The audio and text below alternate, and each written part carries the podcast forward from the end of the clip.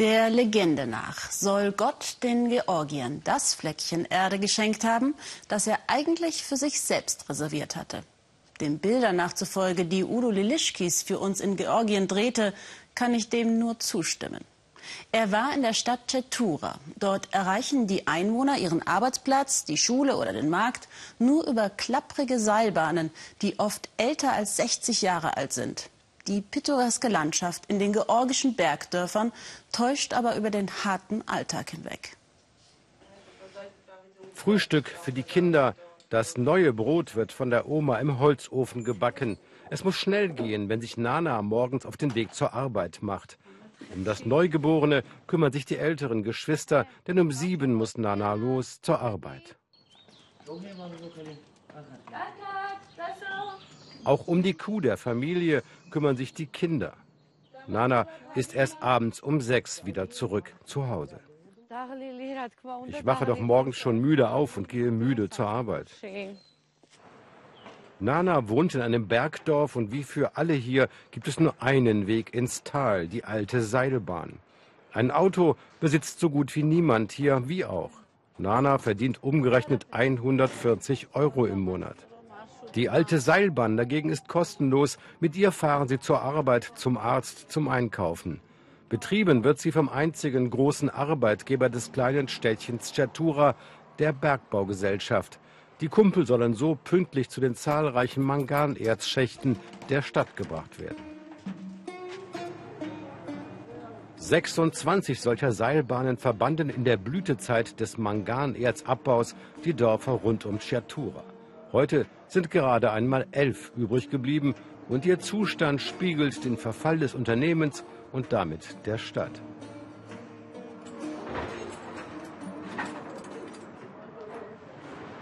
Die Talstation im Zentrum.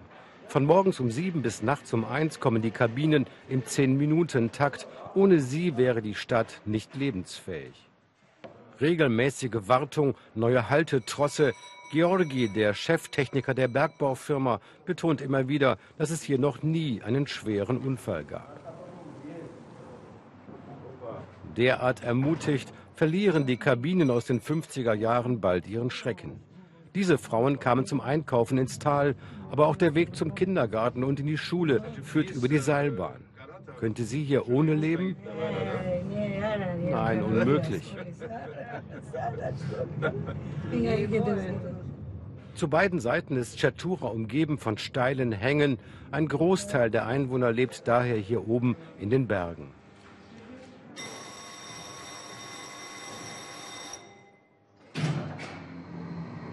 Die Bergstation bietet eine Zeitreise in die Technik der Sowjetunion. Nur die Stahltrossen sind vor kurzer Zeit ausgetauscht worden. Alles andere tut seit Jahrzehnten seinen Dienst, sagt Georgi. Nur einmal blieb eine Gondel zwölf Stunden lang stecken. Zu Schaden kam aber niemand. Diese Anzeige überwacht die Position der Gondel. Beim ersten Widerstand löst sie ein Klingeln aus, erklärt Georgi. Beim zweiten stoppt die Mechanik automatisch den Motor, falls der Mensch daneben einmal nicht aufpasst. Maschinistin Elisot steuert mit Gottvertrauen, Konzentration und viel Routine die Kabine zentimetergenau zum Bahnsteig für einen Tageslohn von weniger als 10 Euro.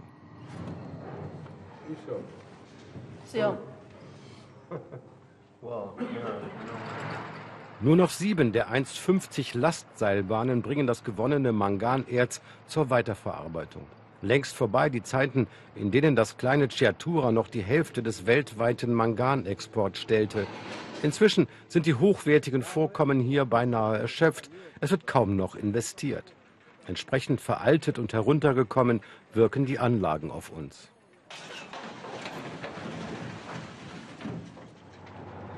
Museumsreife Lastwagen, aber auch in den Schächten arbeiten die Bergleute unter lebensgefährlichen Bedingungen. Es gibt ständig tödliche Unfälle und Streiks, Proteste gegen die ärmlichen Löhne. Mit dem Bergbau stirbt auch das Städtchen langsam. Das fröhliche Lachen der Frauen überdeckt, wie viele hier jeden Lari umdrehen müssen, um zu überleben. Sie warten auf die Rente. Die georgische Sonne vergoldet die Armut und macht sie zur pittoresken Szenerie. Hier wohnten früher fast ausnahmslos Bergarbeiter.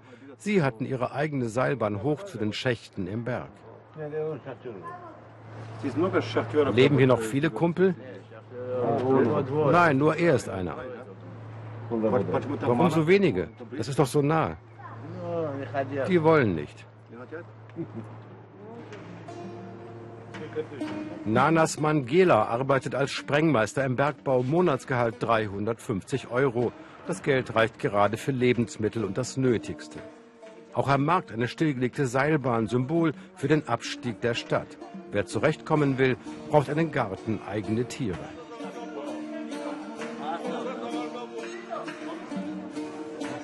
Wir merken schnell, dass Nana und Gela nur die billigsten Produkte kaufen. Ihr älterer Sohn soll studieren in der Hauptstadt Tiflis, um Chatura zu entkommen. Dafür verzichten sie gerne, meint Gela. Nun, mein Leben war nie einfach, besser als jetzt. Nur meine Kindheit, ja, die war schön.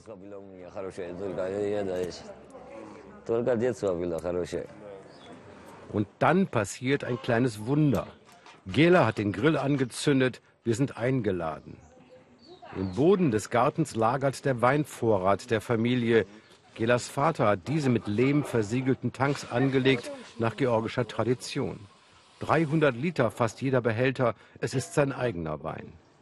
Die Großmutter macht als letztes noch Hachipuri, Brot mit Käse gefüllt, alles andere steht schon auf dem Tisch. Ja, gibt's Gela zu, eigentlich sind sie auch ohne Geld recht glücklich. Ja. ja. Nur ohne die Seilbahn wäre es schwer. Auch wir nehmen die Seilbahn für den Weg nach Hause. Solange sie noch fährt, denken wir uns, wird das Leben hier irgendwie weitergehen.